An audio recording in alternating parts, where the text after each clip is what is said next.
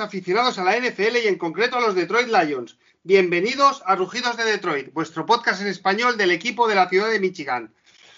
En el día de ayer eh, tuvimos un partido de fútbol como hacía mucho tiempo que no se veía en el Ford Field y derrotamos a los Minnesota Vikings por 34 a 23. Unos Minnesota Vikings que llegaban con un récord de 10 a 2 y venían dispuestos a sentenciar la división. Y además, ¿por qué no? Viendo hoy todo lo que se dice, estoy seguro de que tiran entre ceja y ceja eh, acabar con nuestras esperanzas de entrar en playoffs, porque tal y como hoy han salido algunos medios nacionales, estamos acaparando atenciones y a ninguno de los equipos que apuestan por clasificarse le gustaría cruzarse para nosotros. Y sí, lo podemos decir, podemos decir que el rebuild o la reconstrucción is over.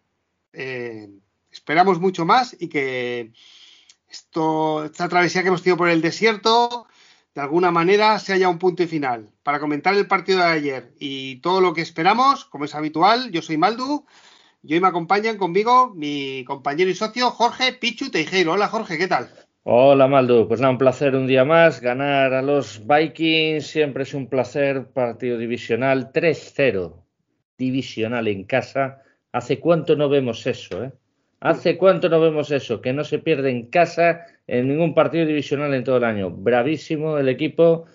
Chapó, yo lo vi un poquito tarde, no lo vi en directo, porque ya sabéis que estuve en Riazor, viendo perder a mi equipo, mi, buen equipo, el Racing Ferrol, merecidamente. Y bueno, eh, pues nada, eh, muy contento, muy contento con el partido que, ha hecho el equipo. Y bueno, si te, te parece, pasamos a presentar el que no necesita presentación don Jorge Edu, eh, arroba J Edu Fernández, eh, cuenta más que obligatoria, además que ha puesto un vídeo hoy de la jugada del fumble de Dalvin Cook, que está muy bien explicado por él. Así que yo no sé si alguien no lo sigue, los que nos escucháis, no sé qué estáis esperando para seguir en Twitter a J Edu Fernández. Jorge, bienvenido, caballero. ¿Qué tal, chicos? Gracias por, por la mención. Nada, yo, yo estoy, como dije en Twitter, yo estoy excitadísimo. Yo no estoy contento, estoy excitado. Porque llevo tanto tiempo pidiendo un juego eh, así de agresivo que, que Lions está a toda pastilla. Es como, es como aquel coche que va a, que tienes un coche, un coche nuevo, potente, vas a toda pastilla por la carretera, eh, como hay una baldosilla también te la pegas, eso lo tienes que saber. Ahora, el viaje es cojonudo, vamos. o sea que me lo estoy pasando eh, en grande porque yo creo que son el mejor juego del año que yo he visto en este siglo XXI. Pues sí, probablemente. No, no, o sea, eh, hemos pasado etapas, evidentemente, eh, con récord positivo y tal, pero yo no vi este tipo de juego.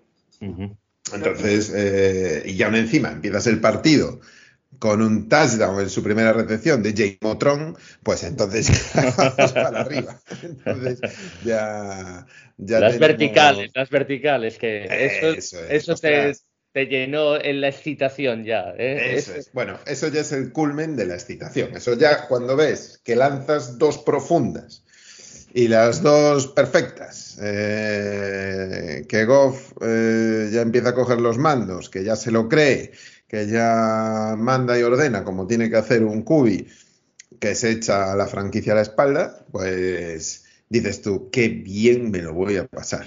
Llegaremos o no llegaremos a playoffs, pero en el camino me lo voy a pasar, vamos, como un enano. Y esto es lo que está pasando. Estamos siendo agresivos, estamos yendo a toda pastilla donde sea, la defensa con las limitaciones de talento que tenemos está funcionando.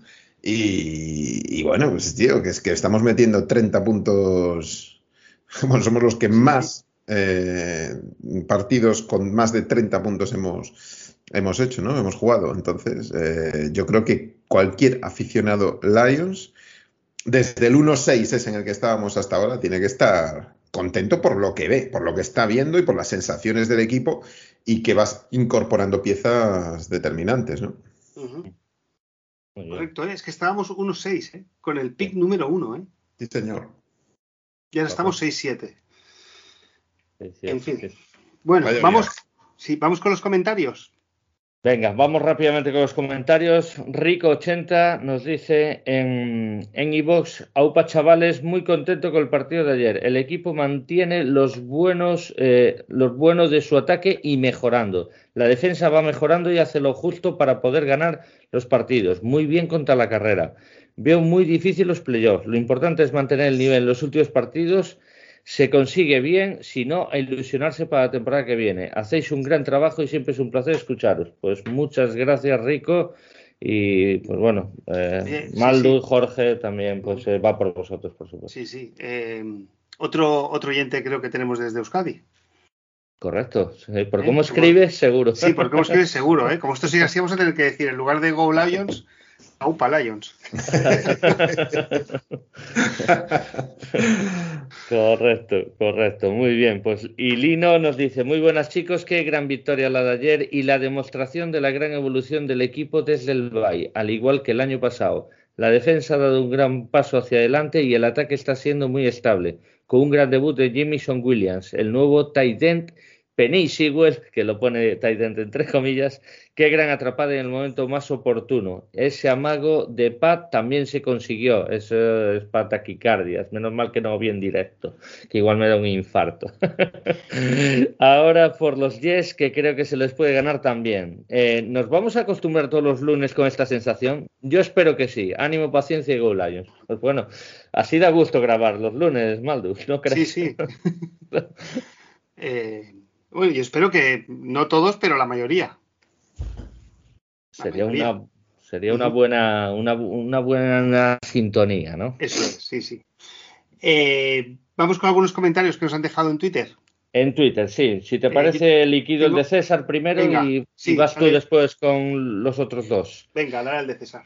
César nos dice la, la foto de Penny Sewell y Holmes abrazándose en la locker room y dice, recuerdo la emoción de Holmes el año pasado cuando seleccionaron en el draft. Le dijo que sería el ladrillo sobre el que empezarían a construir y hoy nos regalan esta imagen. Pichu, J. Edu y, y Rugidos, pues nos menciona, pues muchas gracias. Y sí, es verdad, Holmes sabía lo que cogía. En Halls confiábamos ciegamente y bueno, aquí Jorge ya analiza a Penny Sewell, que era, que era un jugadorazo ah, y está dando el rendimiento que se esperaba de él, por supuesto. De, todas maneras, en las Big Boards ya aparecía como el, prospect número uno o dos. Lo que pasa es que luego por la posición y por el valor bajo hasta el 7, ¿no? Hasta el 7. Hasta el 7, sí, sí.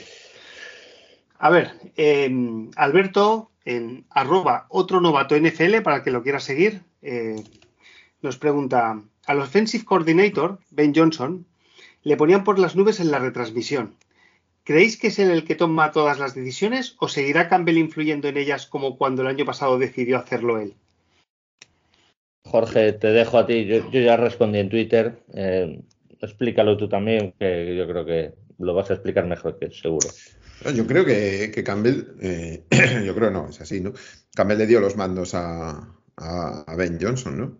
Que probablemente sea la mejor aportación que trajo la época de Patricia, ¿no? Ben Johnson, que vino por aquel entonces. Y, ahora con otro rol, evidentemente, y con más responsabilidad y, demás. Entonces, quien toma las decisiones eh, en lo que son las jugadas concretas es, eh, es Ben Johnson, quien decide el momentum de cada en el partido de qué hay que hacer, pues ya sea de patear o, jugarte el cuarto down, etcétera, ese es, nuestro head coach, ¿no? Dan Campbell. A partir de ahí, pues bueno, eh, Ben Johnson pues, está, se está luciendo, ¿no? Porque desde, desde empezar con esa jugada vertical de Jamie Tron a a ir a nuestro ese, nuestro nuevo Tyrant, ¿no? Que es Sewell, pues, pues haciendo una motion 335 libras de un lado a otro. Y, y luego fíjate, fijaos esa jugada que el tío es muy listo, ¿eh? El tío no se va a la banda, ¿eh? No sale a la banda, ¿eh? El tío se tira, ¿eh? El tío se tira para que de ahí no me mueva nadie, para que el tiempo siga corriendo y pidan un tiempo muerto, porque estaban con dos tiempos muertos aún que tenía. Correcto que tenía Vikings. O sea, cuidado. Em, es un tío, Penny es un tío muy inteligente, sabe perfectamente lo que tiene que hacer en cada momento. Y, nada, disfrutarlo, Pero bueno, eso es un poco lo que yo pienso. Eh, Sí, como curiosidad, yo ayer durante el partido eh, me dio por buscar el, background de, Ben Johnson, porque nunca lo había. Digo, y, este hombre que también habló de él, digo, no sé de dónde ha venido. Y mi sorpresa fue que tiene un degree en matemáticas y en computer science. Bueno, o sea que, tener un degree en matemáticas ya te habla de que tienes una persona tremendamente inteligente. Y luego lleva en cuerpos técnicos eh, desde el año 2009, que empezó en Boston College. Y después a Miami. Y luego a Miami. Y lo que es posiblemente que él y Dan Campbell coincidieran en Miami. Probablemente. Y que se conozcan de ahí. Sí, sí, sí. Ben Johnson, la verdad, yo ya lo dije, eh, aparte que Estefano fue, cuando fue la queda de la guarida, Maldo, Estefano fue el que me dijo, oye, este va a ser entrenador a no mucho tardar, eh, Jorge, eh, Pichu, tal. Y, y, yo le dije, ¿qué edad tiene? Me pregunté yo, hostia, la edad. Lo fui a mirar y nació dos días antes que yo, lo cual que me pareció curioso. Tiene mi edad, 36 años, y ojo, es que, es que el tío promete. Yo no sé si está preparado o no está preparado para ser entrenador. Quizás sea muy pronto y aparte que un año, un año muy bueno muchas veces no te dice la verdad. Pero bueno, sea como sea, este tío yo creo que va a estar en muchos... Eh, trabajando en la NFL a lo largo de los años, eh, tiene pinta, porque es muy imaginativo, todo se ha dicho. Muy bien.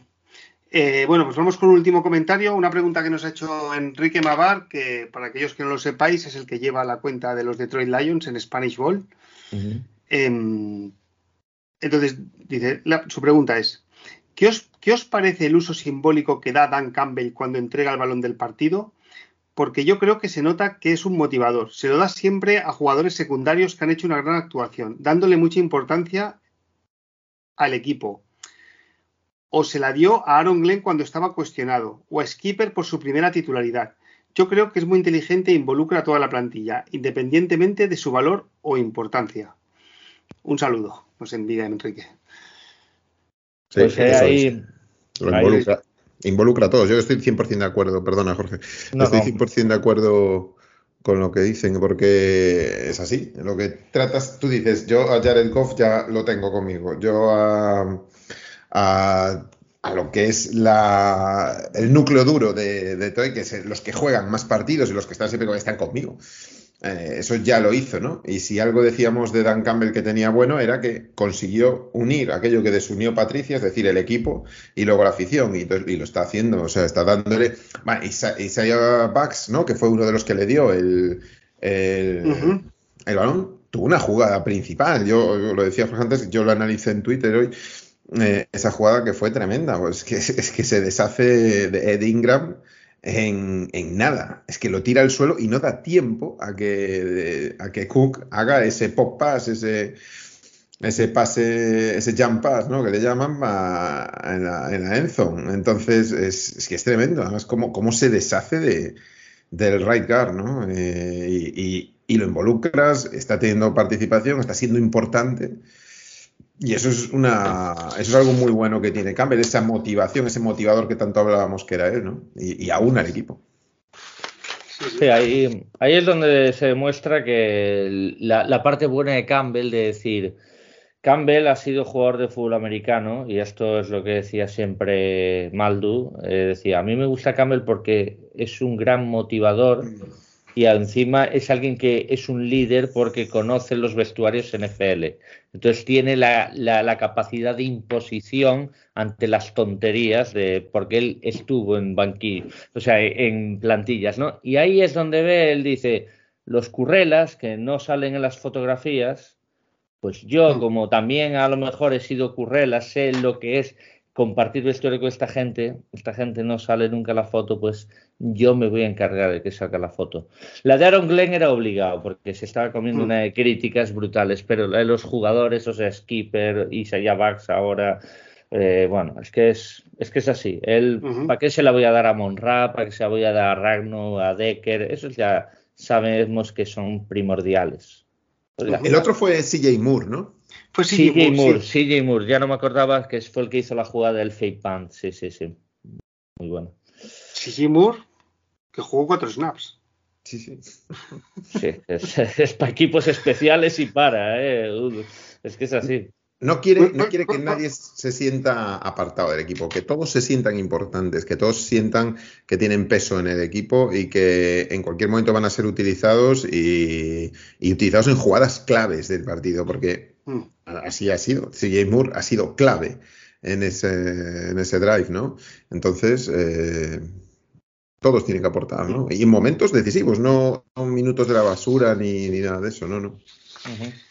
Pero bueno, también una cosa que, opino es que ayer los jugadores élite de, Vikings, como Justin Jefferson, jugaron un gran partido. Y quien pienso que decantó la balanza hacia, nuestro lado fueron los Currelas, precisamente. Creo que la clase media fue, fue mejor la de Lions que la de Vikings.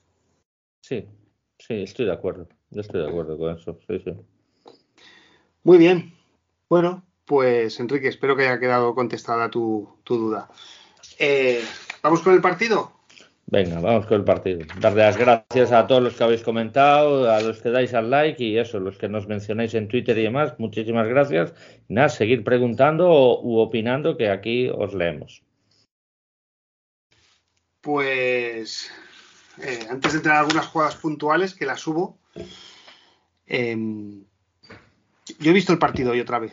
Yo cuando ganamos Suelo, verlos otra vez. ¿eh? Eh, hay una serie de jugadas claves que, caen de nuestro lado, como por ejemplo un, drop que tiene TG Hawkinson, muy fácil. ¿eh? Ese es tremendo. ese es tremendo. Ese, ese drop fue, Dios mío, es que no me lo creía, porque era un primer down de su primer drive que, le daba la vida y sin embargo Nada, macho, no, no convirtieron, fue increíble. O sea, porque luego tiene otra jugada muy parecida, otra ruta out que hace y le va por encima del hombro y la acaba agarrando. Eh, con lo cual, eh, esto fue como aquella no, no la agarró, ¿no? Pero. La concentración a veces. y, y, bueno, pues eso, viéndolo hoy, me he dado cuenta de que a pesar de que tú acabas y piensas que hemos sido muy superiores y de que les hemos ganado bien, yo viéndolo hoy de nuevo el partido otra vez, pienso que no, no, estaba con un vole apuntándolo, pero creo que hay cinco o seis jugadas claves que hacen que el partido se decante hacia nosotros. Sí, eh, es así, es así.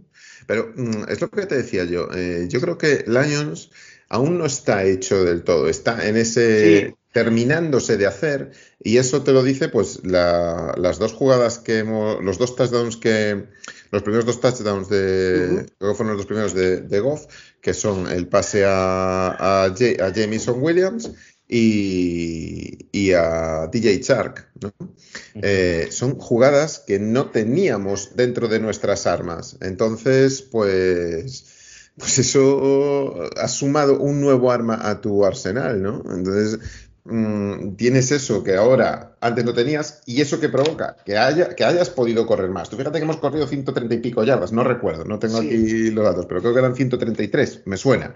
Sí, hay una, sí, 134, lo que pasa es que es cierto que hay 42 que son de Sigimore, ¿eh? claro, sí, sí, bueno, vale. Entonces, vamos a dejarlo en 90 más o menos. Bueno, no, pero vamos a ver. Bueno, sí, también cuenta, también cuenta. Si a lo mejor no hubiera hecho esa carrera CJ Moore, pues a lo mejor hubieras corrido más. No, no lo sabes. No, sabes lo que hubiera pasado, ¿no? Porque al final las estadísticas son las estadísticas, lo que hay. Pero, y, luego además que hubo una penalización ahí de hace la carrera CJ Moore y nos retroceden 15 yardas por taunting. De, de, quién había sido? ahora mismo no lo recuerdo. De, de, Williams, Williams, creo. No, no, me acuerdo. Era alguien de equipos especiales, ¿eh? pero. No, recuerdo. sí, vale. Pues eh, exactamente, era de Wins del, creo que era un cornerback de equipos especiales, ya sé. Eh, bueno, pues eh, que te retroceden 15 yardas, además, que dije yo, me cago en nada, de verdad, eh, tenemos, nos pasa mucho que tenemos mucha ansiedad ahí, porque si os dais cuenta también otras jugadas, como fueron Okuda, que estuvo muy ansioso al principio, comete dos flags seguidas en la red zone, eso, tío.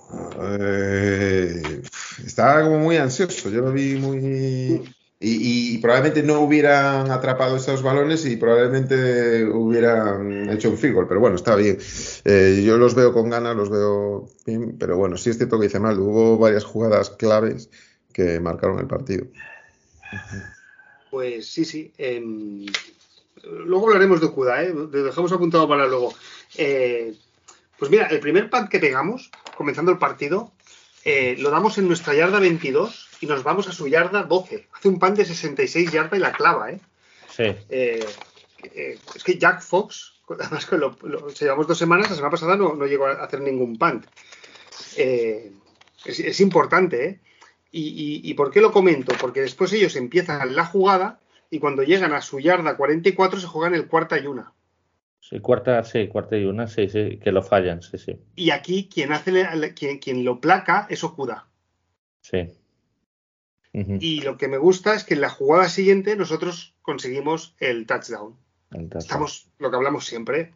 O sea, tampoco a veces te hace falta hacer un fútbol excelente, simplemente con penalizar, ¿sabes? Defender y penalizar los errores o, lo- o el exceso de riesgos que toma el equipo rival y, y nos Pero ellos- plantamos 7-0 fuera- 7-0 arriba.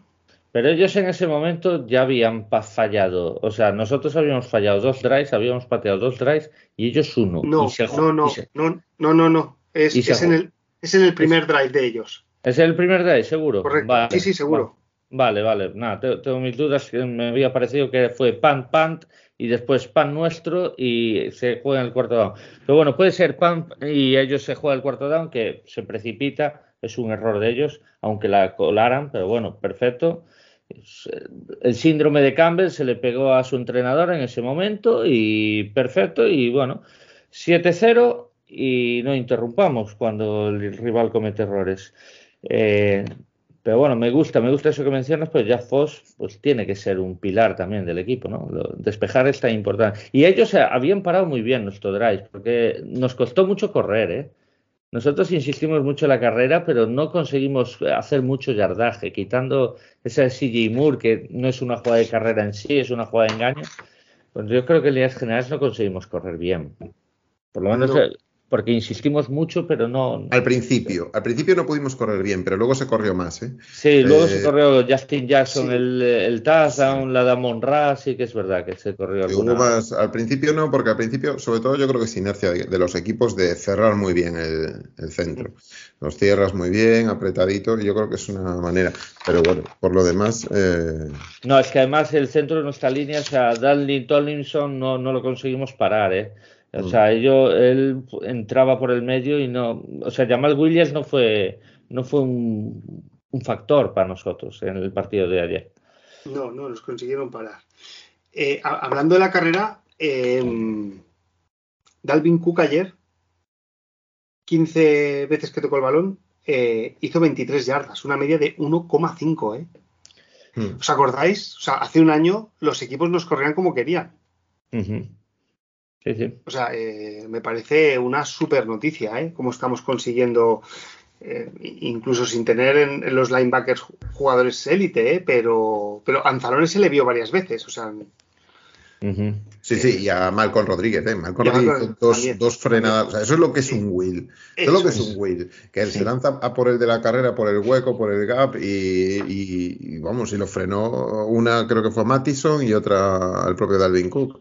Muy bien, muy bien. Y Anzalone está jugando a un nivel muy alto. Yo creo que al final, cuando un equipo va bien, eh, eleva el nivel de. O sea, los jugadores quieren estar a esos niveles también altos. Yo creo que al final, un equipo derrotado, un equipo derrotista, también, pues al final van bajando el nivel. Entonces, esto es contagio puro, ¿no? Entonces, al final, eh, cuanto vas mejor, vas subiendo el nivel y así eh, los grandes equipos cómo se forjan, ¿no? Eh, subiendo los niveles. Y a mí, mm, Anzalone me gustó mucho eh, también. Y luego, bueno, lo que hablábamos de Isaiah Bucks, estuvo muy bien ahí en el centro. No brilló tanto a lo mejor a McNeil. Aidan Hutchinson hizo otro partidazo, partidazo, otro partidazo. partidazo. O sea, es tremendo. O sea, pero tú ves lo- los, las dobles, eh, los, eh, que, que lo doblan, eh, pero constantemente. Cómo empieza Sí. el right tackle y ya se le suma el gar o se le suma el, eh, ya sea un Tyren o lo que sea. Es que es tremendo lo, lo que tiene que, que hacer este tío y lo que presiona, lo que eh, con el bull rush que tiene, como, como llega. Al final acaba sacando su sack.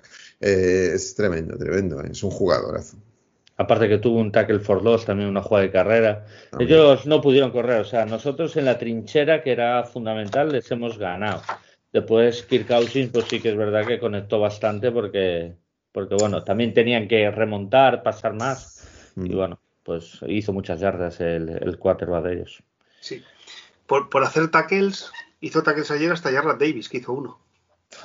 Que fue un Yo momento que digo, pero este hombre está en el campo y todo jugando. Yo Bueno, no me podía creer. Barnes ayer no jugó, fue baja, estaba inactivo. Ya, ya, ya. Eh, ver a Jarrah Davis aún me sigue chirriando, ¿eh? no te Oye, voy a pero también me sorprende este cuerpo técnico que aún le saca el partido, ¿eh? Sí, sí, sí, sí. A ver, tiene unas condiciones para eso superiores a la de Chris Board. Chris Board es más de cobertura. Además, si te fijas en la no recepción, el fan, o sea, el balón que se le cae a Hawkinson era Chris Board el que lo cubría. Ujú.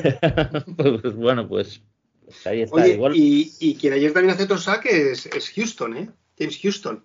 al final, sí, del, um, del cuarto, sí, sí. Sí. O sea que yo creo que son tres partidos, cuatro sacks, ¿no? Sí, Correcto. Bueno. muy, muy buena media. Ojalá la, la dure. Eh, pues eh, más cosas. ¿Qué, qué os pareció la jugada de engaño de cuando estamos 7-14 y en lugar de hacer el pan sale corriendo Sigimur? Lo Yo- vivisteis en directo, opinar vosotros, yo después doy mi opinión. Yo me cagué.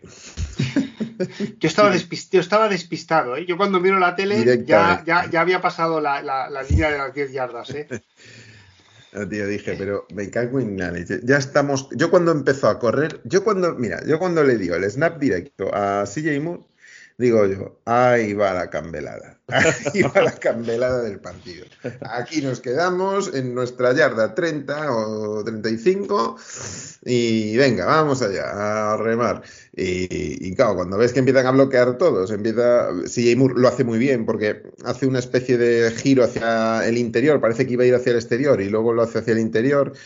Y me gustó, me gustó cómo hizo la carrera. Bueno, pues te la has jugado ahí. Cuanto más atrás te la juegues, evidentemente, más sorpresivo es. O sea, mm, cuanto más adelante, pues aún generas más expectativas de que te lo puedan hacer.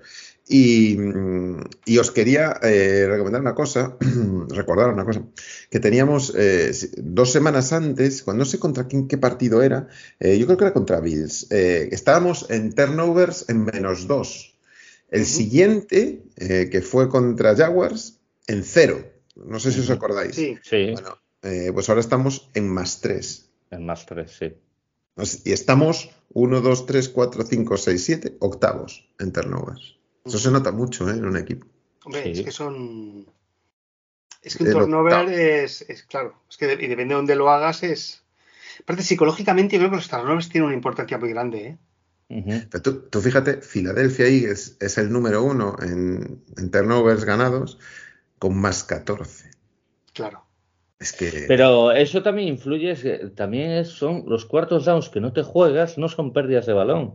O sea, es que eso son cosas que, que deben hacer un más menos, esa corrección es muy importante, porque al final estás equilibrando la balanza con eso. Ahora nos está saliendo todo bien, bien, va a llegar el día que un fumble de Swift Sí, o una, sí, o una intercepción de Goff o sí, lo sí, que eso sea, va a pues, llegar. Eso va a eso llegar. va a llegar, pero bueno, pero está bien equilibrar la balanza. Y bueno, a mí sinceramente no me gustó la jugada. Sé que salió genial y fue, fue bastante importante porque te ayudó a poner el 21-7, que es una ventaja ya importante, pero la verdad... Bueno, yo, Me- eh, sí, yo quiero decir, yo, yo esta jugada la he visto prácticamente parando el vídeo fotograma a fotograma. Mm. Está muy cerca de pillarlo, ¿eh? Así Jim Moore. O sea, es no- que- no- nos quedamos con la imagen de que ha salido bien, pero están sí. a un metro, porque hay un jugador delante de él que sale a placar y placa a uno, pero hay dos de Vikings que están a punto, a punto de llegar, ¿eh? Sí. Ahí hace el giro, ahí hace el giro. Sí, sí, si te, te das cuenta, va a ir como para el exterior Sí, y se va por dentro. y se va por dentro. Y ahí Sí. rompe a, a ese que le iba a aplacar. O sea, Sí, hombre, también es cierto que tú vas en velocidad, como el primer touchdown creo que hacen ellos, ¿sabes? Y, y lo ves venir y si tienes una buena cintura, pues lo puedes quebrar, ¿no? Pero la jugada es arriesgada. Muy arriesgado, sí. A- a- ahora bien, ¿eh? estando el partido como estaba muy cerrado, hay una diferencia con el resto de las otras veces que lo ha hecho. Que si tú estás ganando 7-14 y te sale bien, puedes romper el partido y te pones 21-7. Que los partidos tensos y cerrados te vas como. eh, Es como que lo rompes. En cambio, si tú estás perdiendo 14-7 y te sale mal, aquí has perdido el partido, creo. O sea, si estás arriba, yo creo que tienes mucho upside y poco downside, podemos decir. Es decir, sí, sí. po- poco riesgo porque al final el partido más o menos sigue igual, sigue estando cerrado. Ya, pero le estás dando también la oportunidad de empatar el partido con, con relativa Sí, sí, sí, facilidad, sí. ¿eh? Pero bueno, a ver Pero, si ya, pero lo, lo que quiero decir es que con el resultado contrario creo que lo acabas, lo, acabas- lo acabas perdiendo, ¿eh? Lo que pasa es que hay que reconocer que, a ver, estas cosas, o sea, salió bien y yo creo que tiene más culpa Minnesota de que a nosotros nos saliera bien que que nosotros, pues el hecho de arriesgar o no arriesgar. Eh, Minnesota tiene que estar advertido de estas cosas, porque Campbell las tiene hecho en todos los partidos muchas veces. O sea que esto es error de su staff, igual que el error de jugarse ese cuarto down, igual que el error de ir a por la conversión de dos. O sea Eso, que hostia, eso no lo entendí, ¿eh? eso es que son tres decisiones de su entrenador que yo no entiendo. Pero bueno, pues ya está. Pues mira, que puede ser culpa de un jugador que no placó a CJ Moore o de dos jugadores y tal. Vale, pero el que es el responsable es el entrenador. Pues, pues por tanto, yo creo que hay un deje que, ojo, no lo estoy criticando y decir que desastre entrenador tiene Minnesota. No, no, están haciendo una gran temporada y en parte es gracias a, a este entrenador. Pero bueno, pero evidentemente no tuvo el mejor de sus días. Eso no pasa nada por admitirlo. Mm. Nosotros nos jugamos un cuarto down eh, al principio, Sí. que mm, bien es cierto que era en, en campo rival, en la yarda 39. 30 y pico. Eh, para mí, esa, o sea, eh, la jugada está muy bien diseñada. y la, la estuve viendo un buen tiempo y, y yo creo que es el único error que tuvo Goff en todo el partido. Porque luego si lo ves, si te fijas, eh, fue un pase, mm, eh, un pase que se le queda retrasado a DJ Chark. eh, y ese pase, un poquito, o sea, dos yardas, porque hace, DJ Chark hace el amago de, de tirar los brazos para atrás y no llega y se le quedó ahí. Yo creo que es el único error que se le puede achacar a Goff en el partido, lo cual dice mucho de, del control que ha tenido durante todo ello, ¿no?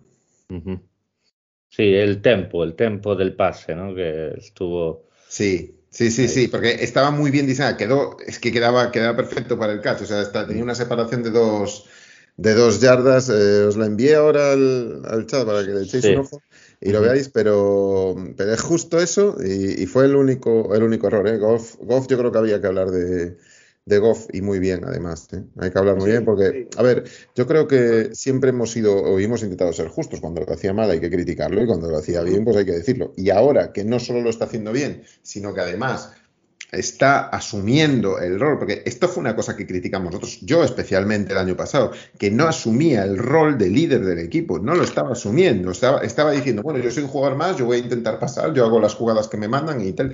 Y solo fue al final de la temporada pasada cuando empezó ya a involucrarse, a ver las jugadas, a eh, hablar con los compañeros eh, cuando, cuando estaba la defensa en el campo y él hablaba con ellos. Y ahora está asumiendo ese rol, ese rol que le corresponde.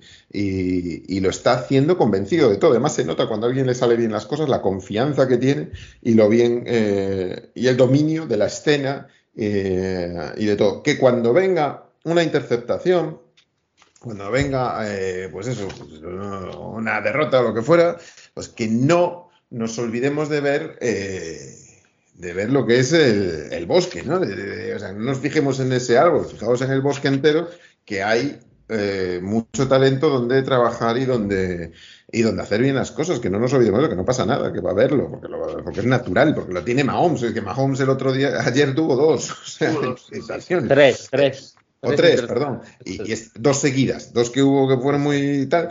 Y, y, y, bueno, es cierto que ya estaba ganado el partido prácticamente y tal, pero mmm, casi provoca la remontada, ¿no? De Denver. Entonces, bueno, que pueden pasar estas cosas, que no pasa nada, que están dentro de los libros, eso, que no. Que está ahí. Ahora, no se le puede negar lo que está haciendo. Sí. Yo, yo, Jorge, tenía, lo tenía apuntado, pero ya que estamos con él, eh, luego si no volvemos a un par de detalles por, por cerrar el partido. Eh, pero, pero, es un debate que está sobre la mesa. Ya sé que siempre decimos, al final hablaremos, pero, pero está más vivo que nunca. Mm. Yo estoy muy satisfecho, estoy muy contento con Goff. Lo que quiero es que triunfe y, y lo que quiero es ganar un anillo con él. O sea, que, no tengo dudas, pero, pero no sé, me sigue pareciendo que, que, que, podemos encontrar algo mejor en el draft. Y peor. O, y peor, sí, sí, bueno, yo por eso nunca he apostado, yo nunca he apostado por eh, despedir, o sea, lo que hace Chicago, ¿no? Nos quedamos sin quarterback y, traemos uno o traemos a cualquiera, ¿no? Nunca he apostado por eso. Siempre he dicho que llevo años diciendo que tenemos que draftar un quarterback y, ver cómo funciona. ¿Qué es lo peor que te puede pasar? ¿Lo que le ha pasado a Green Bay Packers? Bueno, pero oye, al menos tienes un quarterback sustituto con el cual puedes trabajar, ¿no? Porque es que además, si se lesiona ya de Goff a día de hoy, o sea, algo que hay que decirle a, Holmes es que no tenemos un quarterback reserva de garantías, ¿eh? Estamos aquí hablando de playoffs y de victorias, como las, todo madera. No, no, ¿eh? no lo tenemos.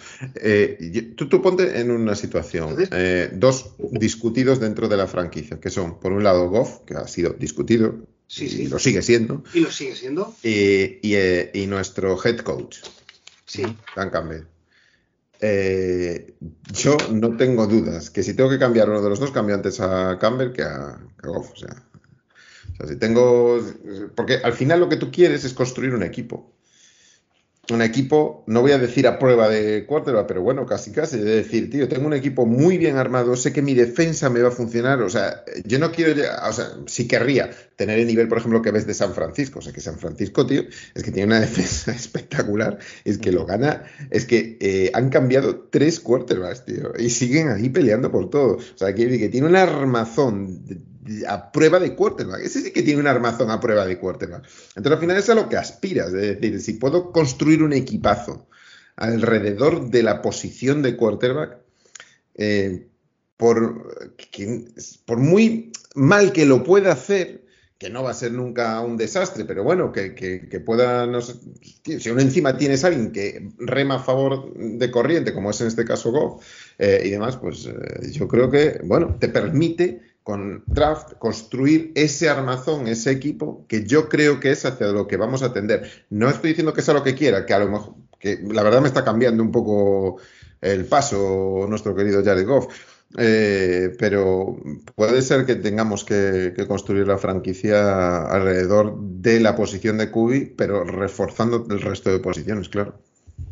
Yo siempre dije lo mismo con el tema Jared Goff. Yo siempre fui un defensor de Jared Goff, ya lo sabéis. Y yo siempre dije que no debemos dejar de mirar del draft la posición de quarterback. Ahora, no pillar por pillar. Pusiste el ejemplo de Chicago, pusiste el ejemplo de Chicago, me gustó el ejemplo de Chicago porque a veces, bueno, Justin Fields ya tiene su cubi franquicia, por fin tiene estabilidad, pero ya sabemos que fueron a muy dando palos al aire que, que era un sinsentido en muchos momentos. Yo no quiero eso. Yo, yo con Goff estoy tranquilo, porque mm, es más fácil encontrar a alguien peor que alguien mejor que Goff. Mm. Porque Goff al final te da una estabilidad que ya le gustaría a muchas franquicias. Porque Goff es un tío que es titular para estar más 10 años titular en la liga. Sin problema ninguno. Y claro, eh, todos queremos a Mahomes. ¿Cómo no vamos a crear? O un Aaron Rodgers o un Tom Brady. Joder, claro, eso es lo que soñamos todos los equipos. O un Joe Barro ahora que tiene Cincinnati. Pero no todos. Es que esos que son elegidos.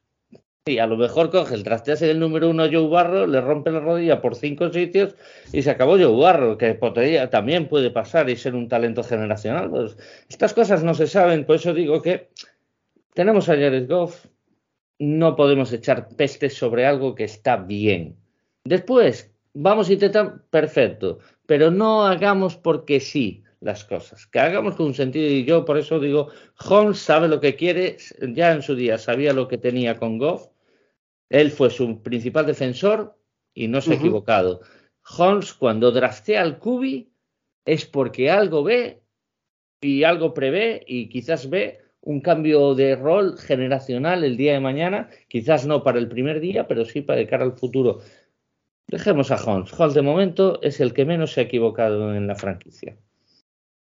Correcto. Correcto. Pues yo, opino, yo opino como tú, pero bueno, teniendo dos primeras y dos segundas, yo espero que era un cubi. Claro, todo, o sea, yo también quiero un cubi. Y siendo, y siendo un, como Jorge, y siendo una clase profunda. Pero claro, tú a lo mejor ves el pick 4 y dices, ah, es que, mira, Will Levis me gusta. Pero Holmes dice, este no, no. No, no, sí, sí, sí. Bueno, la gente lo sabe. Y, yo es lo que digo, mira, si Holmes dice que no. Pero si es que yo, yo lo había dicho eh, el otro día, eh, viendo jugar a Jared Goff en California, en la universidad, sí. Eh, era mejor que. O sea, las sensaciones las sensaciones eran, era mejor que era top top, era top. Era mejor que muchos de los que se presentan. O sea, para mí, Stroud no hace mejor en universidad, en una universidad mucho mejor que, la que en la que estaba el programa de Ohio State, es mucho más potente que California. Entonces, no se puede comparar. O sea, que una encima lo hacía muy bien. Y, decía, y, por eso yo veo a, a Stroud y no me aporta nada que no me pueda dar Goff. Es que si me dijeras, es que, ¿sabes lo que te pasa con Stroud? Que es que se mueve, que es una pasada, te escanea el campo, es que no lo haces, que no es verdad. Me lo dices de Young o de Caleb Williams y te lo creo. Luego nunca sabes el potencial que puede llegar al NFL, pero valorando estrictamente lo que es solo eh, NCA, que es lo que podemos valorar, yo no veo a nadie superior a lo que ahora está. Entonces, no, salvo que lo que dice Maldu, de que tú quieras tener un backup e irlo trabajando y que puedes salirte bien, tienes gente pues, que, te puede funcionar y, lo hay. Es una clase muy profunda, es una clase muy profunda. Y, bueno, pues eso puede ser que en un cuarto pick o quinto pick, no digo, no digo ronda, digo eh, por orden de pick. Sí, sí, pues, sí. cuarto, dos, dos, primeros, dos segundos pues a lo mejor en un cuarto, quinto o sexto, pues puedas decir, este, ostras, me quedó libre este que me gustaba, estaba en mi top 5, 6, 10, lo que sea, y lo puedo coger. Pero bueno, más allá de eso es, es, eh, lo que decía Jorge, yo estoy 100% y también, también, lo dije siempre, pudiendo generarme un upgrade, yo estoy tranquilo con Go porque sabes que te va a cumplir lo, lo que... Lo pasa que ahora está superando las expectativas. realmente las está superando. Es que eh, lleva cinco partidos seguidos sin cometer una interceptación. Es el récord suyo personal a lo largo de su historia y su carrera. Con lo cual eh, está haciendo pues lo que él un poco decía, ¿no? Que es el mejor fútbol que él está haciendo. Él con McVeigh estaba muy atado. cuando lo desató fue en su primer año, en el primer año de McVeigh, lo desató totalmente, eh, le dio confianza, hizo unos partidazos tremendos, una temporada tremenda, llevó al equipo a la Super Bowl eh, y después fue como quitándole eh, confianza, perdió algo de confianza, le fue quitando responsabilidad, empezó a hacer pases cortos, zona media, mucha, mucha carrera, eh, y fue como perdiendo esa confianza para que cuando hiciera un pase más profundo, además, pues no lo hiciera también como lo estaba haciendo. Y aquí, pues le han dado, oye, chico, o sales adelante o no sales, o vamos a por Kobe o, o no vamos. Entonces, tú mismo. Y, tomó el mando y ahora pues ha superado todas las expectativas que teníamos todos, incluso los más optimistas. Joder, una cosa es que te cumpla y otra cosa es que esté a un nivel top, porque está a un nivel top 10 de, la liga, está a un nivel top 10 ahora mismo Goff en lo que es eh, porcentajes de pase, EPA eh, en los últimos seis partidos, eh, eficiencia, es que está en todo, es el rating, es que de lo que quieras, háblame de lo que quieras, interceptaciones, es que está tremendo. ayer tira 39 veces, ¿eh? Mm. Que es un número elevado, ¿eh? Que a veces que dicen, no, este QB es para que tire 20 veces, no, 39, ¿eh? Con un buen porcentaje, que fue un 69%, 27, creo. Sí, no, bueno, tengo 27 27 sobre 39. 27 sobre 39. Bueno, pues eso de estar próximo un 70%. Es que al final eh, algo tienes que alguien tiene que ver las franquicias cuando lo draftean el número uno. O sea, que a lo mejor no era para un número uno, pero algo tiene que tener un tío Bueno, pero mira, Jorge, Josh Allen, eh, yo, eh, Josh Allen, Dios mío, eh, Rosen, Josh Rosen, sí, lo sé. Sí, sí, sí. Ya, ya, sé que hay piedras, a veces hay errores. Hay muchos, a lo largo de la historia hay muchos, entonces, bueno, nunca sabes, la verdad. Y el primer año de Goff, que, que fue con este, ¿cómo se llamaba? Con, Fisher. Eh, Fisher. sí, sí. Fisher, no, le, no, le, dio confianza ninguna. Fue un desastre. O sea, dices, este, este jugador no vale para nada. Y sin embargo, McVeigh lo puso en el sistema y ahora, pues está haciendo el mejor fútbol de, de su carrera y, con la confianza que tiene encima, que nadie se la quite. O sea, está con una confianza espectacular. Es que tira. Se, vamos, ya las, las, dos profundas que se tiró ayer, o sea, yo me llevé un alegrón con eso. Oye, Jameson Williams tiene que frenar, ¿eh? Incluso diría que tiene que dar un pasito atrás para coger esa pelota, ¿eh? Sí. Quiso ser preciso. Yo creo que sí, quiso no, ser no, preciso. no. Asegurar, estaba muy solo. Sí, sí lo vio solo. y dijo, no, no te pases o tal, pero. Claro, porque igual cojo y la tiro un poco más larga y. No, tengo dudas, ¿eh? De que esa fueron 40 yardas, ¿eh? De que no, tenga potencia en el brazo, pero, pero me hizo gracia, ¿eh? La que le tira las manos de verdad es a Chark. Ahí sí que la, la clava en el momento. Ahí con la. Muy difíciles, ¿eh? Las fades son muy difíciles hacerlas bien. La hizo perfecta en favor de la carrera de Chark. Ya para el touchdown fue perfecto el pase ese. Está pasando muy, muy bien. Muy bien allí, muy bien entre líneas. Ya ha dejado de cometer esos errores de quedarse tanto el balón que le hacen un sack y, y perdemos yardas. Las está tirando ya fuera, muchas ya directamente a los pies de. Muy bien, muy bien eso es lo que tiene que hacer. O sea, está leyendo los partidos como nadie. y después hay un pase, hay un pase que no se valora tanto porque parece que es un pase fácil, pero no es fácil, porque tiene que eludir el salto de Edge, que es el pase a Penny Sewell. Porque tú al final a Penny se la tienes que dar a las manos, porque es, no es un Taiden que te la pueda coger en el suelo o, no tienes agilidad. Y tiene que eludir a Let's y yo, coño, es bien, joder, porque parece que es un pase fácil, que lo tiene que hacer bien, de acuerdo, pero no es un pase tan fácil. Yo ese pase de Chark y, el de Sewell, yo, eh, para mí fueron, y por el momento del partido. Está pasando muy bien algunas eh, rutas que fallaban mucho antes, que son esas rutas out, que bueno, el receptor va recto y gira ya para, para afuera. Esas eh, también son complejas y ayer hizo un par de ellas buenísimas. ¿no? la, la, que le achacamos a Hawkinson, que hizo el, drop, tiene cogido alguna... Ah, nos hizo pases eh, a favor de Josh Reynolds y creo que otra de Amonra, muy buenas, muy buenas. O sea, Amonra era Char. Pero bueno, dos outs que son complicadas porque tienen que ir a las manos, salir fuera de banda prácticamente y, son. No, no, y está. Con, Y con anticipación y precisión, claro. Vamos, está, está de dulce, ¿no? está de dulce. Y eso, tener un cubi de dulce es lo mejor que te puede pasar, vamos. Muy bien. Muy bien. Bueno, oye, hablando de sus pases y tal, eh, ya, y ya por cerrar el partido, podríamos hablar de mil, de mil detalles. Otra cosa que me encantó ayer, eh, es que en el tercer cuarto, una vez que, nos ponemos por delante, quemamos reloj. ¿eh? Miramos las estadísticas en el tercer cuarto. Los Minnesota Vikings tienen el, balón en su poder 5 minutos 39 segundos y nosotros 9 minutos 21 segundos. No es el doble, pero, pero prácticamente. Y en el último cuarto ellos lo tienen 4 minutos 14 segundos y nosotros 10 minutos 46. Así que aquí eh, Esa es la clave. Eh, es que es eso, ¿sabes? El cuarto cuarto, o sea, nosotros nos ponemos a correr y, llegamos en. O, sea, tuvimos eh, tres posesiones en el último cuarto y hacemos touchdown, field goal y field goal. Que también está bien, es decir, cuando estamos a la altura de field goal, oye, yo te meto tres puntos, te doy la pelota y aunque me hagas touchdown, yo sigo manteniendo la ventaja. Te tengo a más de ocho puntos siempre de diferencia. Es que para mí el drive que sentencia el partido casi definitivamente Perdón, Jorge, ahora te dejo.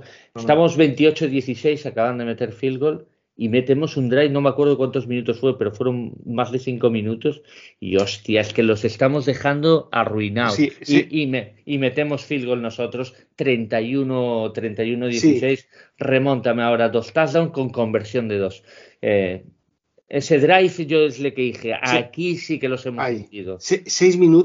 ¿Seis minutos? Más de seis minutos y medio y fueron 12 jugadas. Claro, es que ese drive yo dije, Buah, es que sí, ahora sí que los estamos masacrando. El del cuarto, el, del cuarto cuarto. El, del cuarto cuarto. El del cuarto cuarto empezamos en el minuto 10.47 y no soltamos el balón hasta la 4.06. 4.06. Es que a fue... Mí, a mí ese es el fútbol. Aparte que me gustan las trincheras y tal, pero yo sigo diciendo que el resultado es más abultado de lo que fue realmente el juego, ¿eh?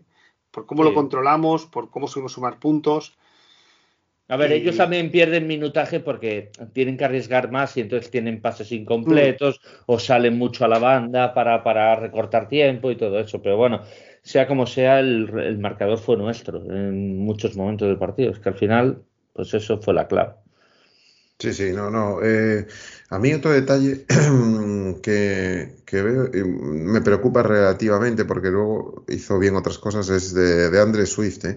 Sigue con ese deje macho de, no ir para arriba, de, frenarse mucho, de... O sea, tú ves, yo tampoco le pido que sea eso, ¿no? Pero tú ves a McCaffrey, por ejemplo, y que no se lo piensa, tío. O sea, McCaffrey si tiene que atravesar un muro de cemento, lo atraviesa el muro de cemento. O sea, va contra él.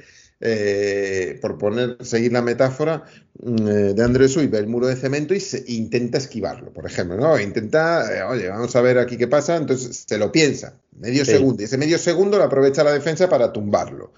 Sin embargo, tiene otra cosa muy buena, que es en los pases, es un receptor eh, lanzado, porque tiene una velocidad absolutamente brutal a la hora de recibir, eh, recibe esa transición entre recepción y corredor, lo hace de maravilla. Entonces, eso nos da muchísimo, muchísimas yardas, ¿no? Pero lo de ir con, con el balón y decir, tío, decídete, coño, vete para adelante. Tío, es que, es que has cogido bien el carril, ll- llega, llega, no, no te, no te frenes. Y a mí eso me. me Confía en tu línea, confía en tu línea, joder, que, que es la que empuja, ¿no? No, no sé, a veces es que duda, titubea, titubea, yo creo que es la palabra, titubea, no titubees, joder, tira para adelante, coño. Que, que se lo decía en el Knocks, se lo decía el entrenador, ¿quieres run, coño? Que tira para adelante, joder. Bueno, Bueno, pues oye, un gran, gran partido ayer, porque además yo estuve la sensación de que los Vikings vinieron a ganar. O sea, otras veces que hemos ganado partidos contra rivales con muy buen récord, a veces te da la sensación de que a ti hoy te ha salido todo, de que a Mm. ellos no les ha salido nada, de que han venido confiados, de que tienen, bueno, tienen un cojín los otros equipos para, para tener esas derrotas. No, no, no sé, ¿eh? o están en una dinámica negativa a pesar de récords. Pero yo ayer tenía la sensación de que los Minnesota Vikings vinieron a ganar, eh, querían meterse ya como líderes de división en los playoffs y, y- y no nos regalaron nada. ¿eh? O sea, tuvimos que jugar un fútbol 100%. Y tú lo has dicho antes, Jorge, ¿eh? yo creo que es el mejor partido que he visto de los Detroit Lions. ¿eh? Totalmente. O sea, es que yo. Niveles, ¿eh? Correcto, con ese tipo de juego tan, tan a toda pastilla. O sea, esa sobreexcitación que tienen todos, que tiene su, su cosas buenas y su cosa que puede tener su riesgo, pero bueno, que te quiten el viaje, tío. Eh, eh, estoy contigo, Sí, Maldo. sí. El control, el control, lo que tú decías también, Maldo, el control, el control del partido, es que se ve qué equipo está controlando el partido, Eso es. qué- a, a qué se juega en el partido, a lo que quieres tú o a lo que quiere el rival. Y ayer se jugó a lo que quería Lions. Se Sí. jugó, o sea, Lions, yo dije en un tuit también, decía, Lions va a seguir poniendo puntos en el marcador. Entonces tienes que seguir esa pauta. El otro equipo tiene que seguir. Y, y Vikings no fue capaz de seguir poniendo puntos en el marcador. Porque Lions volvió a poner más de 30 puntos. Entonces dijo, yo te voy a poner más de 30 puntos. Ahora ponme tú más de 30 puntos. A ver si es capaz. Y no fue. Otra cosa va a ser el próximo partido que tengamos, que ya hablaremos su día. Pero mm, Sí. ese va a ser un poco más complicado. Pero bueno, Y sí, y, y ayer también me dio la sensación de que, de que el equipo, sobre todo ofensivamente, a, a- a mí sinceramente me cuesta a veces seguir lo que pasa sobre el emparrillado de los 22 jugadores. ¿eh? Todavía me es sí, es complejo, ¿eh? Tienes que complejo. verlo varias veces, sí. Sí. Pero en las screens, ayer, por ejemplo, una 3 y 8. Y, y, hostia, hacíamos las 8, las, las 8 yardas, pero como Tom Brady ha hecho toda la vida, que parece que tiene ahí un sensor, un láser, que dice, mira, ahí está la raya, esta raya que se ve en la televisión, ellos no la ven. Y Tom Brady lo tiene en el ojo, lo tiene entrenado, ¿no? Sí. Pues ayer hicimos algunas screens que el jugador llegaba justo a esa línea imaginaria para conseguirlo. ¿eh? Por ejemplo, se alinean tres receptores en un mismo lado, se hace un screen, los otros dos salen por delante y hacen un bloqueo lo suficiente como para que, creo que era Monra u otro, haga las ocho yardas y el first down. Oye, y a seguir. Decías a Monra, y yo te voy a sumar increíblemente a DJ Chark, que es más un receptor Sí. más de más profundo, más de posesión, más de- y sin embargo hizo eh, dos screens saliendo desde el backfield prácticamente, alineado en la línea, y, y, y de estos, ya, es que encima si sumas a Chark a hacerte esto, Chark hizo otro partidazo, ¿eh? Chark Sí. hizo otro partidazo, ¿eh? Sí. O sea, que es- estamos sumando, es que, es que cada, cada partido sumamos cosas, y eso es lo importante del año.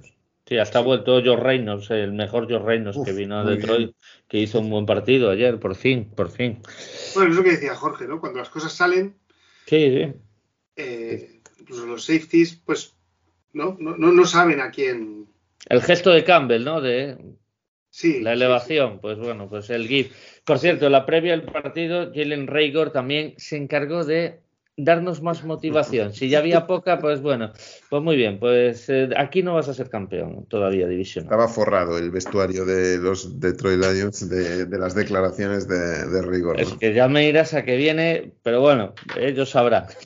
Ellos sabrán, efectivamente. Lo peor que puedes hacer. Y más con, con Campbell, que si algo tiene es poner eh, emotividad eh, a los mensajes, ¿no? O sea que... Con Campbell y con un equipo que viene on fire, que ya están diciendo los rivales que, eh, vamos, esto es, es, vamos, es lo peor que puedes hacerse, enfrentarse a los Lions ahora, porque vamos a salir escaldados de ahí, vamos a salir dolidos. Eh, hoy lo estaban diciendo ya en la prensa nacional eh, que no quiere nadie enfrentarse a los Lions. Y yo pienso que ayer, luego he, caído, digo, es que a lo mejor los Vikings ayer querían ganar porque así las tres plazas que quedaban de wildcard Green Bay prácticamente podemos decir que está descartado, que con Aaron Rodgers yo nunca me atrevo a decirlo.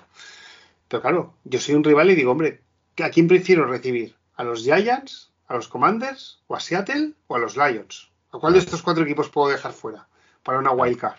A los Lions, claro. A, quien te ponga más puntos en el marcador, más al final. Y sabes que, el Lions te puede poner más de 30 puntos, porque es. el que más veces ha pasado la barrera de los 30 puntos. y eh, viendo cómo llega, además, y viendo cómo llega, porque no es lo mismo llegar. Imagínate que llega Giants, Giants llega titubeante, pero Lions vendría como el avión, ¿eh? No, es lo mismo. No es lo mismo, ¿no? Y Giants además que tiene muchas lesiones, la verdad, ahí le ha perjudicado muchísimo y, eso, ¿no? y está luchando bastante dignamente, ¿no? Porque se le ve.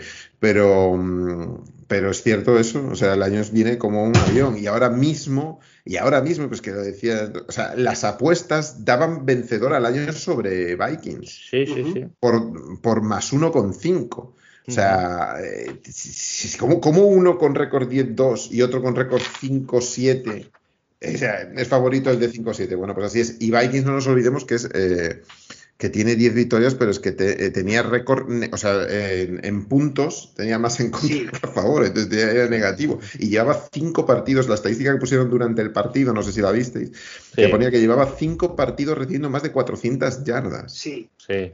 Seguidos. Sí, ellos en su, secundaria tienen un, problema. ¿eh? Tienen un problema. se vio en la primera jugada. ¿eh? Tienen un problema, pero yo este partido de verdad no lo achaco tanto a su defensa. Yo creo que su defensa cumplió más o menos el expediente. ¿eh? Cometen errores, de acuerdo, o sea, tienen deficiencia.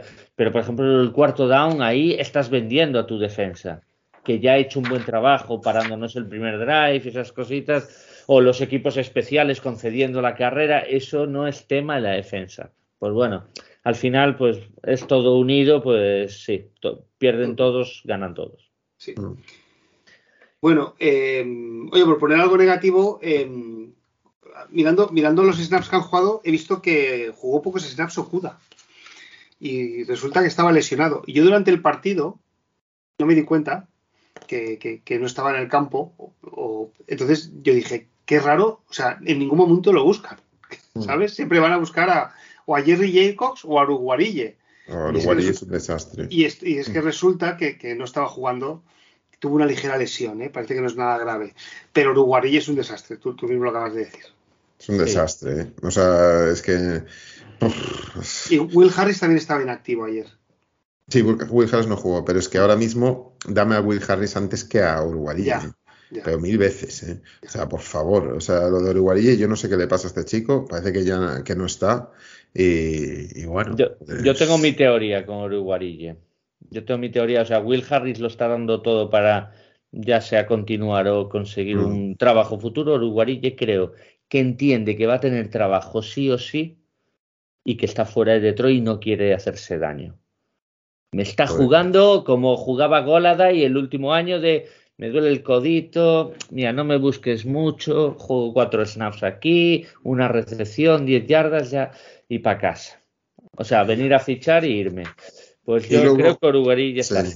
Y luego una, pequeña reflexión, no me quiero ir sin hacerlo, porque igual que lo hacía en forma negativa hace pues la temporada pasada, ¿no? Quería hacerlo ahora en forma positiva. Hablábamos de Lions, como una franquicia mm, perdedora, donde pocos jugadores querrían venir, donde habría, harían pocos esfuerzos para venir. Y ahora, sin embargo, es un caramelo para cualquier jugador, porque tú ponte en un quarterback, empiezo por un quarterback. Es decir, tío, me voy a ir a una línea como la de Detroit. Eh, y te pongo por los guiños que hizo Lamar Jackson, eh, dando like a las victorias de, Lions, siguiéndolos, etcétera, ¿no? Entonces, eso es muy positivo. Eso es muy positivo. El tener un equipo que esté en ascendencia, que no sea un equipo derrotista, que no sea un equipo que siempre pierde, sino que es un equipo que genera al revés, expectativas, que se hacen bien las cosas, donde desde la gerencia se están haciendo muy bien las cosas, donde se está gestionando y se llevando un equipo eh, con mucha lógica, eh, fortaleciendo las trincheras. Eh, tú ponte que quieres un receptor, que eres ves cosas serias en este equipo y te apetece venir y a lo mejor haces un esfuerzo por venir. Y eso es muy importante, sobre todo de cara a la agencia libre y demás. Es importante ir dejando este tipo de huella de que sabes que un entrenador, sea este Campbell, eh, en este caso, que bueno, que es muy de los jugadores, con lo cual a ti te gusta ese tipo. Ya varios jugadores han dicho eso, varios exjugadores incluso que están, que son comentadores, que, comentaristas, perdón, de la, de la televisión, ya han dicho, pues a mí me hubiera gustado jugar para, para Campbell, un tipo que te apoya, que, que apoya al jugador y demás. Probablemente, pues su limitación es su limitación, ¿no? A la hora de de las decisiones, pero bueno, estamos viéndolo. Y, eso es muy importante, eso es algo que suma Detroit y eso es algo a tener muy en cuenta porque es algo que te hace, em, que tiene esa atracción a lo bueno. Igual que antes tenía el rechazo, ahora tiene esa atracción. Y tienes que sobrepagar. Claro, antes había que sobrepagar, ahora quizás alguno diga, pues mira, no me importa perder algo de dinero y voy a ir a Detroit porque sé que voy a estar y van a sacar lo mejor de mí. Pues que ahora pues vas antes a Detroit que a muchas otras franquicias. Antes un, buen, un buen ejemplo hace cuatro años era Cincinnati, por ejemplo. ¿Quién quería ir a Cincinnati? No quería ir ni Dios. Y hoy, hoy matarían por ir a Cincinnati. Hace un jugador. Eso es lo que tienes que cambiar. Sí, sí, sí, Es que antes, es lo que hablábamos, antes eh, ibas a cualquier sitio antes que a Detroit. Decías, claro. antes que ir a Detroit me voy a cualquier lado. Ahora es al revés. Ahora antes de irme a cualquier lado me voy a Detroit. Claro, claro. Totalmente de acuerdo. Muy buena, muy buena reflexión, Jorge. Por acabar, T.G. Hawkinson tiene que estar todavía alucinando, ¿no? Bueno, me gustó un detalle de Hawkinson, ¿eh? que le dio un abrazo a Marta. Sí, sí, sí, esto también demuestra un poco la familiaridad de la franquicia. ¿eh? Y, en el primer balón que toca hubo bucheos, ¿eh? que a mí tampoco me pareció justo. ¿eh? Bueno, hombre, eh, durante el partido era rival, ya está. Sí, era rival, pero bueno, sí, no, no. Y, ese balón que se le cae, yo digo, pues mira, ahí está el regalito que le enviamos, ¿no? Aún no ha convertido ningún touchdown, ¿no? Con Vikings, que yo sepa. Me suena que tiene uno, ¿eh? Me suena. Sí, después de la, primera semana creo que jugó con ellos. Eh, eh, no, o la segunda. Yo creo que la primera, bueno, es que no me acuerdo exactamente cuándo fue, pero me suena que tiene uno. Sí, lo que sí que está teniendo son muchas más eh, targets. Sí, muchos más targets y de yarda y de yardaje más corto. Sí, porque una, una, estadística ahí que ponía 9, algo yardas por por, intento, sí. Sí, y, y aquí 5,4 creo que ponía. Pero, pues bueno, pues oye, ¿Os parece si dejamos para el próximo programa las opciones de playoff? Porque esto así que está sobre la mesa, ¿eh? Sí. totalmente. Yo creo que vamos a seguir, eh, vamos a relajar la excitación. Sí, yo, sí, sí, vamos a relajar. Yo, yo lo voy a decir, ¿eh? yo, me, yo este domingo, yo el domingo por la mañana estaba esperando el partido, ¿eh? Hacía mucho que yo no tenía esta sensación, ¿eh? Yo también, ¿eh? Yo también. Eh, yo, de hecho, después de comer ya miraba el reloj. ¿Cuánto queda para que empiece el partido, eh? y, sí, sí. y bueno, Mira, el otro día, con esto del Mundial de Fútbol, eh, leí un tuit de un periodista que dijo, eh, realmente lo siento por aquellas personas que no les gusta el fútbol. y al final es por todas las emociones que transmite el deporte, ¿no? Y yo pensé, jo, pues si piensas esto del fútbol, si, si conocías el fútbol americano, que eh, en un mismo partido es capaz de darte 27 vueltas. Sí. 27 vueltas, ¿eh? Y, de, hecho me vino a la cabeza la jugada de, de Buffalo contra, contra Vikings, que iban a ganar el partido y se le cae la pelota a ellos salen, ¿eh? Sí. Y, es esto, ¿no? Eh, las emociones que te dan, ¿no? Pues y lo bonito que son vivirlas, ¿no? Pues sí, mira, estaba mirando lo de TJ Hawkinson, tiene un touchdown efectivamente contra New England. New England. Eh, en, el Thanksgiving, el día de Thanksgiving, sí, sí. Contra New England tiene un touchdown. Sí, sí, que es verdad. Ahí lo tienes, que me decía Luis Gusto, es verdad. Lo vimos de madrugada y, y dijo, ahí lo tienes, porque estaba diciendo pagarle, ¿no? Le, le, no le paraba de repetir lo mismo, preparar la chequera por alguien que no mete touchdown y va y mete el touchdown y bueno, pues nada, ya se acabó la broma y bueno, ya, ya le contesté este fin de semana diciéndole bien claro a Luis Bustos quién ganó el partido. se la debía, se la debía, la tenían bien guardada yo. bueno, eh, hemos pasado la hora, ¿os parece bien si lo dejamos aquí? Perfecto. Y ya en el próximo programa hablaremos sobre las opciones de, uh -huh. de, de, de playoff. Correcto. Nada, decir que eso, que Jorge va a estar en el próximo programa. Si alguien quiere dejar algún comentario eh, para Jorge, alguna pregunta, cualquier cosa, pues aquí estaremos. Y nada, muchas gracias eso, por los likes y, y, por todos los comentarios, el spam que hacéis en Twitter.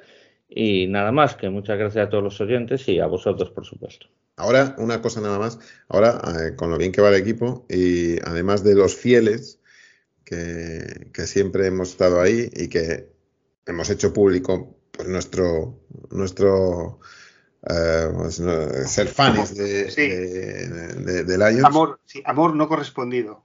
En amor no correspondido. y ahora igual, igual sale más gente que a lo mejor está más avergonzada ¿no? de ser de los Lions y que quizás no lo digan o no mm. lo hicieran público. Y porque yo, yo estoy viendo muchos fans de, de Lions, ¿eh? últimamente. Estoy viendo gente que no sabía que era de Lions y, y veo por ahí ya más logos con eh, en, pues en, en, su nick, ¿no? Y demás, con, con, algo de Lions o como tal. Pero me parece muy normal, ¿eh? Me parece muy normal que cuando la gente, bueno, pues se sienta, a lo mejor no es súper fan, pero bueno, si era simpatizante y de repente ve que el equipo tira, es que esto es lo de siempre, el equipo tira, eh, pues eso provoca siempre pues una subida a todos los niveles, ¿no? Uh -huh. Y los fans va, va, a pasar eso también.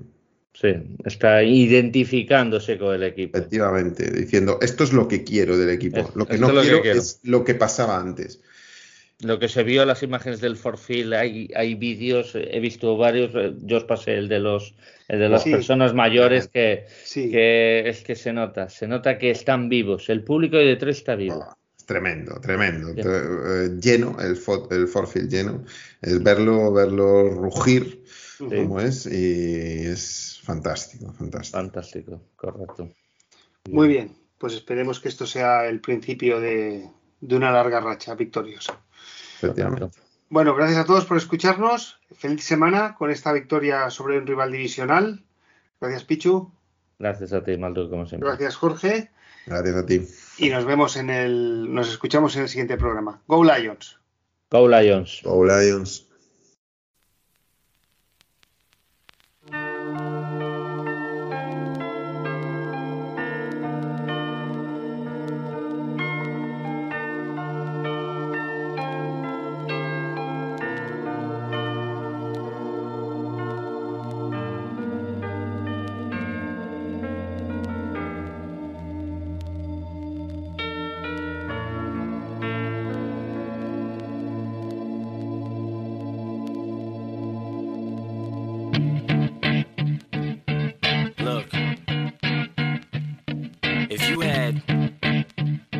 Shot, one opportunity to seize everything you ever wanted in one moment. Did you capture it? Let it slip. Yo. His palms are sweaty, knees weak, arms are heavy. There's vomit on his sweater already. Mom's spaghetti, he's nervous, but on the surface he looks calm and ready to drop bombs. But he keeps on forgetting what he wrote down. The whole crowd goes so loud, he opens his mouth, but the words won't come out. He's choking how? Everybody's choking now. The clock's run out, time's up, over, loud, Snap back. Oh, there goes gravity. Oh, there goes rabbit. He choke. He's so mad, but he won't give up. Daddies, he know he won't have it. He knows his whole back to these ropes. It don't matter. He's dope. He knows that, but he's broke. He's so stagnant. He knows when he goes back to this mobile home. That's when it's back to the lab again, yo. This old rhapsody better go capture this moment and hope it don't. You better lose yourself in the music the moment you own